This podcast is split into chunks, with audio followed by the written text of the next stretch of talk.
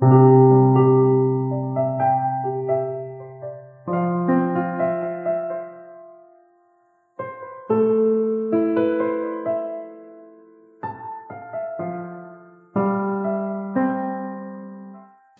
家好，欢迎收听托尔金的树叶，一个专注于托尔金的文学与人生的主题播客。我是露露，我是南辰，我是文晶。电影重映的烧终于退了，主播们也以自己的方式渐渐回归日常。这期节目呢，也将回归常规栏目，与大家继续分享《霍比特人》的原著与电影的异同。今天要讲《Inside Information》，比尔博终于见到了传说中的四毛哥。那我们就从托老钟爱的龙开始说吧。托尔金他非常痴迷于龙这类生物啊，甚至在七岁的时候呢，就想要尝试写一些关于龙的故事。他认为龙是英雄能遇到的最大的敌人。世界上各种文化传统里呢，都有龙的身影啊。最早关于龙的记录呢，是出自于巴比伦的。巴比伦神话中有一个类似龙的形象，叫做迪亚马特。迪亚马特呢，是海洋之女神，不仅是创造万物的神，也是原初混沌的化身。巴比伦神话中的主神马杜克斩断了提亚马特的腰身了，用他的上身呢铸成苍穹，用他的下半身造出了大地。笼统的说呢，就是在巴比伦神话里，世界呢是通过杀死一条龙而形成的。而迪亚马特的后代怒蛇啊，则被认为与龙有更密切的关系。根据公元前六世纪新巴比伦时期建造的巴比伦城伊神塔尔城门上的浮雕显示啊，怒蛇的形象呢接近于麒麟啊，头部。颈部和躯干呢，都覆盖着蛇的鳞片；前足呢是狮子的脚，后足呢为鹰爪，头顶呢长了角，尾部呢有蝎子的尾针。而文艺复兴之后呢，在西方世界，人们的关注点更多放到了人与人本身之间的斗争上，龙慢慢退出了主流文学，直到十九世纪中叶，龙的形象才慢慢回到了大众视野。但就和精灵以一种小仙子的形象回归一样。那时的龙也以一种可爱懒散的形象出现，不再像古代西方史诗里那样想要与骑士争斗了。我们之前的播客里呢有提到过多次啊，托尔金一直想要重新挖掘古代英雄史诗里的精华，这当然也少不了对龙的再创造和升华了。在托尔金的中州系列神话里，有名字可考的龙出现过五条，我们这里简要介绍一下。首先是恶龙之祖金龙格劳龙，它是中州出现的第一条龙。可能诞生于莫贡斯的烈焰与魔法，他参与了昼火之战、泪雨之战，洗劫了纳国斯隆德，对图灵和涅诺尔都下过咒语，最后死于图灵之手。从属性和品种上说，它是一条没有翅膀的火龙，又称为莫构斯的大虫或大虫。当时呢，荣耀之战过后将近一百年，莫构斯偷袭芬国芬和芬拱，被打得满地找牙，从此就认识到奥克如果没有别的援助。绝对不是诺多族的对手，于是他就开始打新算盘，整新的妖怪了。又过了一百年，第一只北方的火龙乌鲁洛基，就是格劳龙，趁着黑夜出了安格班的大门。这就是格劳龙第一次亮相，但他那时还嫩，皮也软。精灵箭手射箭一密集，他又逃回去了。直到两百年后的昼火之战，他终于大展雄风。这里提一句。后来进攻刚多林的群龙，不知道是不是格劳龙的后代。格劳龙应该是新达语，包含词素 “glau”（g l a u r） 黄金，但第二个词素呢还不清楚。虽然种种迹象都指向 Gold Worm，格劳龙的命名在托尔金笔下也经历了一系列变迁，从最早的失落传说，到后来的神话概要，再到诺多史，再到出版成书的精灵宝钻。这里呢，我们就不详细说了。有兴趣的朋友可以自己去了解一下。接着是黑龙安卡拉冈，安卡拉贡是个新达语名字，没有明确解释，但包含了词素 ank jaws 和词根 alag russian。它从品种来说是有翅膀会飞的火龙，是莫构斯手下的龙里面最强大的一条。安卡拉刚出现在维拉与莫构斯的大决战愤怒之战，当时莫构斯眼看要溃败。于是便向对手发动了最后一波早已备好的拼死攻击。从安格班的地穴中飞出了此前从未现身的有翼恶龙。安卡拉冈最后被艾雅人迪尔所杀，尸身跌落在桑格洛追姆的群峰上，山峰随着他的灭亡一同崩毁。在魔戒里第三纪元末期，甘道夫也曾提到安卡拉冈。他说：“据说龙焰可以融化烧毁力量之戒，但是拥有足够炽热的古老烈火的恶龙，现在世界上一只也不剩了。何况从来没有哪条恶龙能伤这枚至尊戒分毫，就算黑龙安卡拉冈也不行。”接下来，惊鸿惊鸿的四毛哥大家都很熟悉了。等下南城还会和大家具体分享，我这里就简单提一下：四毛哥是中州第三纪元最强大的龙。道格拉斯·安德森在研究了托尔金关于霍比特人的各种手稿、打字稿、校订稿后，把霍比特人的写作过程分为六个阶段。其中第一阶段的六页手稿和第二阶段打字稿的第一章里，恶龙的名字都叫 Priftan，是个简单的威尔士语复合词，意思是火虫 （Worm of Fire）。从构词法来说，和格劳龙、安卡拉冈都不同。四毛哥从属性来说是条有翅膀会飞的火龙，在第三纪元二七七零年出现，袭击了孤山和河谷城，并将孤山的宝藏据为己有，迫使孤山的矮人背井离乡，长期流亡。在托尔金的设定里，他的职业生涯和格劳龙有点像，出场时虽然破坏力巨大，但还年轻。等到再次出现挑大梁的时候，已经完全长成，而且威力无穷。接下来这条叫斯卡萨，这条龙相比前三条没那么知名。它是第三纪元活跃在灰色山脉、不断侵扰北方地区的龙。斯卡萨这个名字是伊奥西奥德语，意思是伤害者、敌人、强盗。品种上推测是不会飞的冷龙。斯卡萨后来被伊奥西奥德人的首领弗鲁姆加的儿子弗拉姆杀死。但他留下的宝藏引起了矮人和伊奥西奥德人的争端。后来，洛罕公主艾尔文送给梅瑞的马克号角，就来自斯卡萨的宝藏。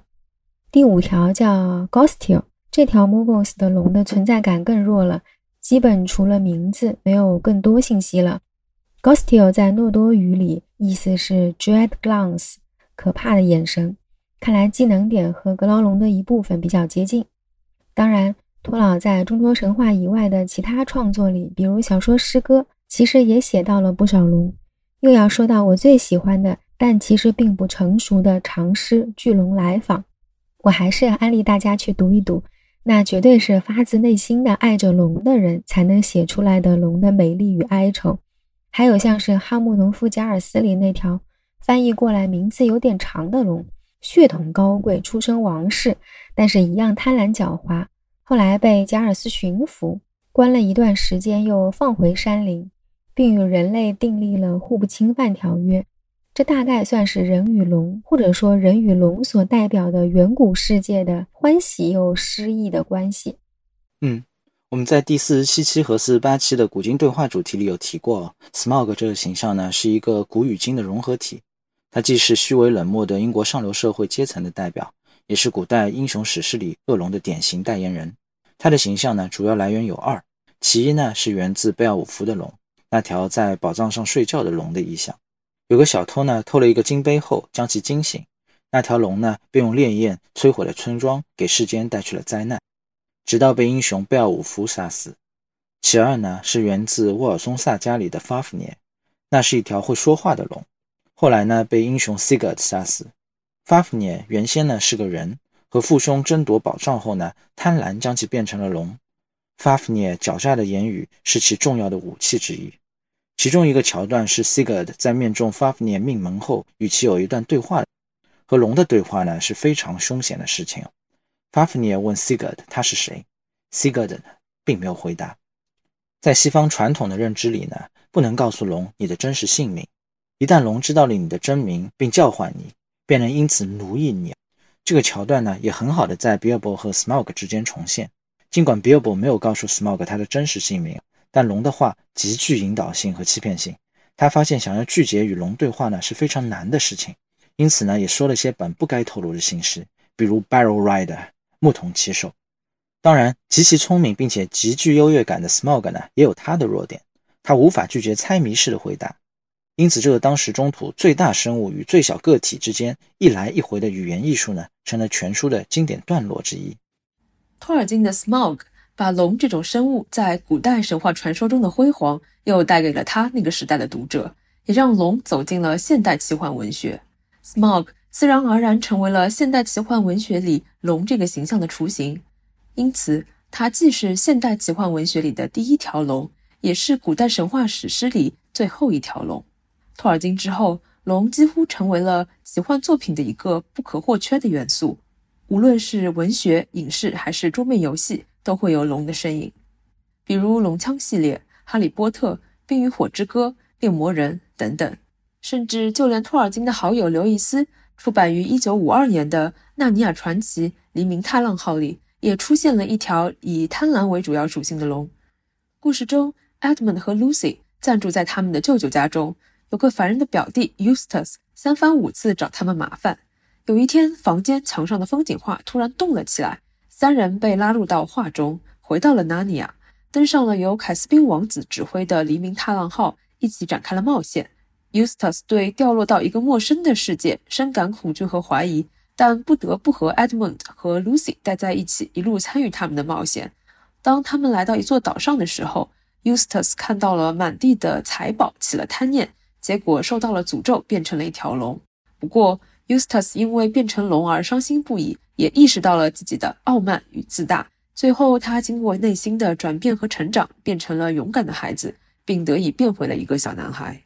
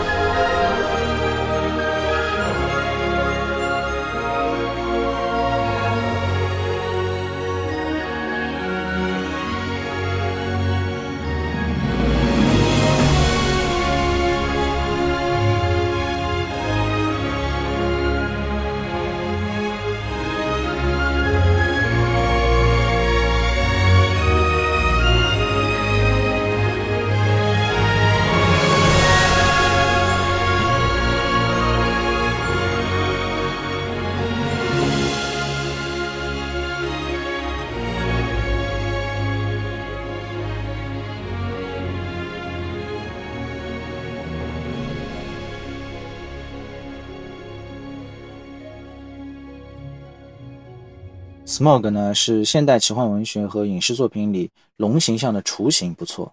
但毕竟呢，那些后来者大多已经有了视觉化的影视形象。维塔的设计团队最大的挑战呢，就是如何让他看起来和他现代荧幕里的那些后辈们既相似又与众不同。首先呢，对于 Smog 这个角色的塑造而言，皮杰的基本要求便是他的形体需要很巨大，并且看起来需要非常的古老。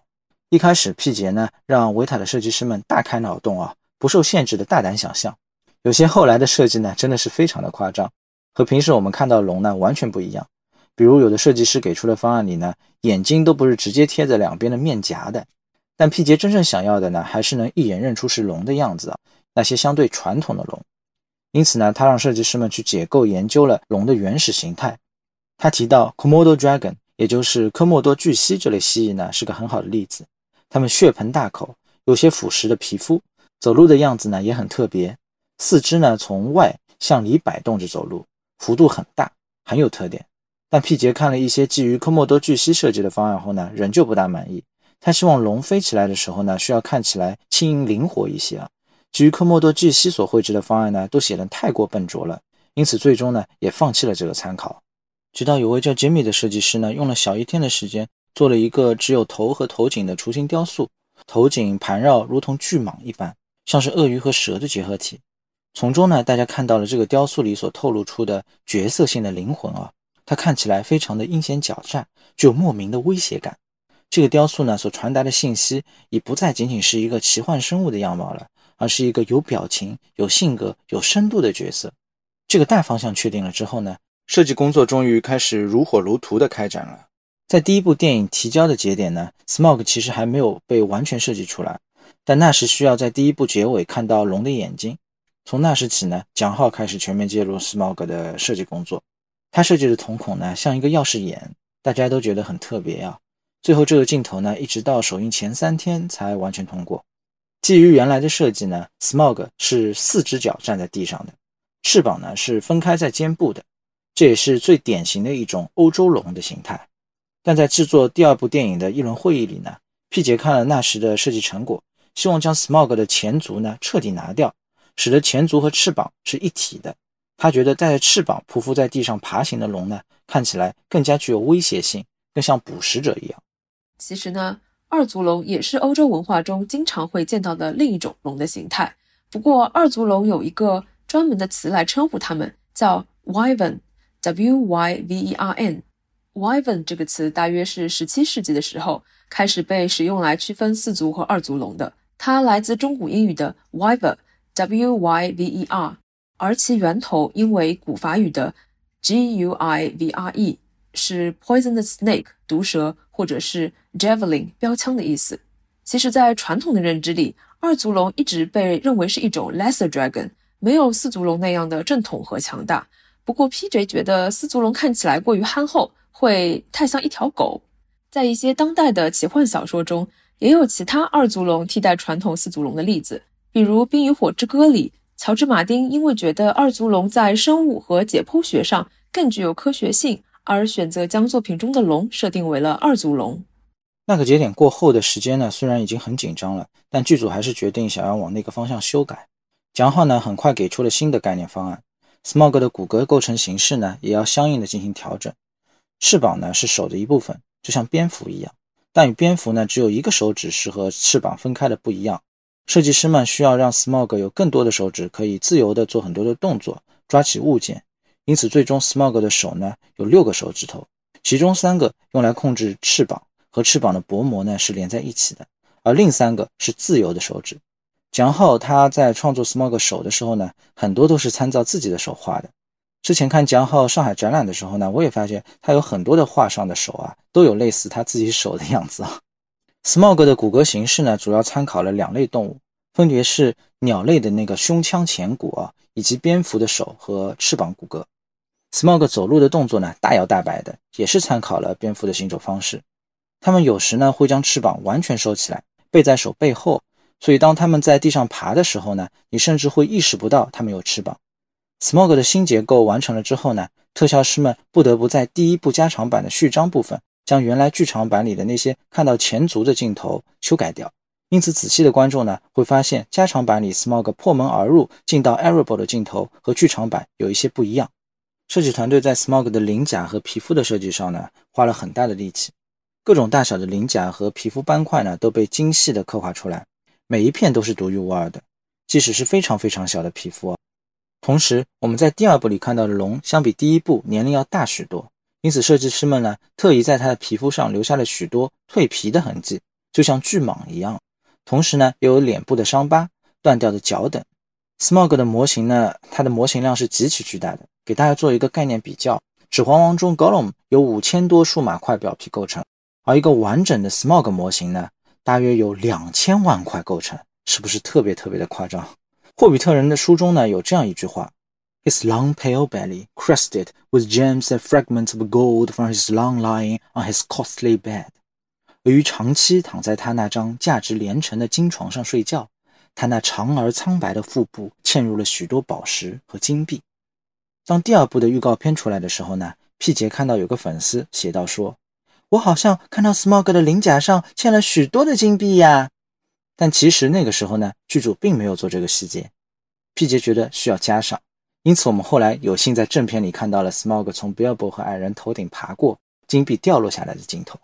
上回看书的时候呢，我看到了一个比较有趣的说法，说。龙之所以喜欢囤积财宝，之所以喜欢睡在珠宝堆上的原因呢，是因为它们的腹部比较柔软，只有睡在财宝堆上，才能让这些坚硬的宝石变成他们坚不可摧的护甲，来遮挡他们的弱点。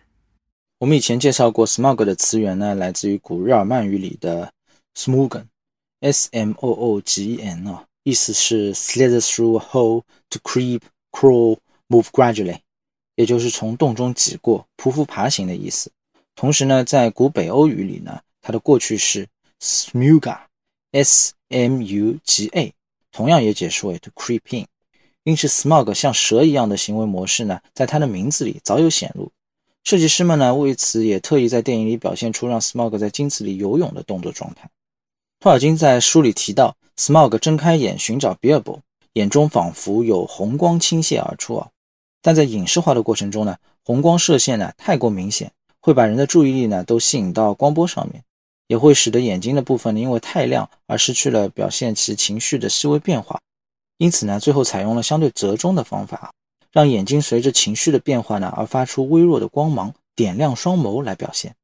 第二部预告片预演的时候呢，有个镜头是 Smog 绕着 Erebor 的柱子寻找 Bilbo。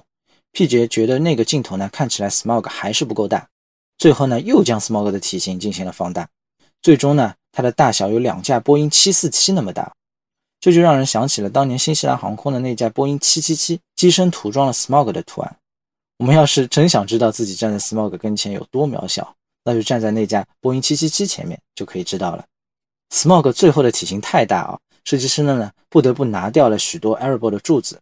其中呢有位建筑师背景的设计师说，这些柱子拿掉后呢，整个空间可能 并不能很好的支撑了。但这也侧面反映出剧组的设计师们呢，他们在做各类设计的时候呢，都是相当考究、相当细致到位的。P 杰觉得 Smog 呢，就像人生气的时候脸会变红一样，他情绪浮动的时候呢，身体也会有些细微的变化，比如火焰在腹部集聚，会将腹部打得通红啊。因此，Smog 喷火前呢，都会有这样的预兆出现。Smog 喷出火焰的样式呢，来源于第一次世界大战的神秘武器 Liven's Projector，莱文式喷火器啊。这是种英国军队研制的非常恐怖的武器。英军呢，从地下隧道接入管道，通往德军阵地啊，并将管道的末端呢，像潜望镜一样探出地面。火焰呢，由煤供给，气体呢，从管道喷出。由于强大的冲力啊，可以直线将火焰焰花喷射至很远的地方，形成极其恐怖的爆炸效果。Smog 呢，作为一个非常具有个性的角色呢，同时他的语言魅力也超乎寻常，因此需要极其优秀的演员来演绎。Smog 的选角呢是比较早的，在 Benedict Cumberbatch 和 Martin Freeman 二零一零年拍摄 Sherlock 期间啊，那个时候呢，卷福和华生他们俩呢都还没有因为 Sherlock 名声大噪。开始的时候呢，英国的选角人员只要求 Benedict 尝试一下用 Smog 的方式说些台词，但呢，他自己在臆想着真正拍摄的时候会不会用到动作捕捉和大量的表演，因此呢，他在面试过程中融入了许多的表演，比如一些模仿蛇的细微颈部动作等。接下来呢，选角人员又拍了一段特意将他脸遮挡起来念台词的段落，给到编剧三人组。P 杰、Fran 和 Philip 他们听到这样惊人的声音呢，便决定选用他来饰演 Smog 了。Benedict 说，他对于 Smog 的表演方式呢，其实来源于他的父亲，著名演员 Timothy Carton。在他小的时候呢，他的父亲为他朗读《霍比特人》，将其中的各个角色呢都表演得活灵活现的。卷福呢，他不甘心于只通过配音的方式来饰演 Smog。因此，入棚初期啊，他通过动作捕捉的方式，真正的参与了 Smog 的表演。尽管后期呢，很难将一个人类的肢体和龙的躯干完全对应上，但卷福的一些细微的肢体动作，给予了后期 Smog 动作制作强大的参考支撑。皮杰呢，让他自由的发挥，想象一条在巨大地下空间里游走的巨龙该有的样子。他趴在地上，尝试了许多的动作可能性，就像舞台表演一样。大家看了之后呢，受到了非常大的启发。他呢，赋予了 Smog 的个性与灵魂。最后呢，卷福的一些肢体动作，比如蟒蛇一般抽搐式的扭动、手指轻微的抬动，还有许多微表情，都非常完美的在 Smog 的身上体现了出来。卷福和 P 杰他们的想法呢，一直是一致的，便是要赋予 Smog 一些有些神经质、极具威胁性，又有些不可预测的性格，就像 Hannibal Lecter 博士那样的角色。最早呢，P 杰他们根据经验，一直担心说话的奇幻生物会看起来不真实。所以设想着 Smog 的嘴巴并不会动，和 Bilbo 的对话呢，有些类似于电影里盖奶奶和甘道夫心灵对话的那种设定。但预演了之后呢，发觉特别的奇怪，因此皮杰他们最终还是决定得让 Smog 开口说话。这就需要设计 Smog 说话时嘴部运动的一种动作方式了。卷福的动作捕捉表情呢，与 Smog 对应上的初期版本看起来已经很不错了。皮杰呢，因此也放心了一大半。设计师特意将一些卷福说话时细微表情都融入到了 Smog 的面部里，比如眉宇间的细微变化等。后期呢，又做了调整，将 Smog 张嘴说话的部位呢，集中在了上下颚的前部啊，而不是整个嘴张大说话。Smog 的录音工作呢，需要绝对的安静，因此剧组特意为卷福准备了羊毛毯铺设在录音台上，同时呢，还有类似于动作捕捉用的头盔啊，从前方垂下一个收音话筒。这样呢，他就可以一边表演一边录音了，完全不受到限制。同时，他的动作又不会发出太大的声响，影响收音。Smog 的声音呢，在卷福的基础上，还加上了短鼻鳄鱼交配季节所发出的那种声响，让其听起来呢更具有野兽的味道。Smog 的表情在卷福的表演的基础上，还加入了许多细微的能够体现龙性格的地方，比如它的脚会随着情绪激动而张开。尾巴呢也会用来表达它的性格，在有些镜头里呢，它的尾巴有些活泼戏耍的动作，就像猫捕捉老鼠一样，表情特别平静，但尾巴不停地摇摆，从中透露出一股蓄势待发的不平静来。在 Smog 声音的后期制作上，音效团队呢想给它一种更加有气势的效果，但狮子老虎的吼声显然过于带有攻击性，最后呢，音效团队将卷福的配音。和一种鳄鱼在交配季节的低沉吼声混在了一起，成就了一种可怕而又强大的效果。我们在第一部电影最开始的部分也听到过 Smog 咆哮着朝 a r a b 喷射火焰，那声咆哮呢，其实来自于音效师的七岁女儿，经过音效团队鬼斧神工的后期处理，变成了一种让人闻风丧胆的声音。好的，谢谢南城和文晶的分享，本期节目呢就到这里了。感谢你们的收听和陪伴，我们下期见，拜拜。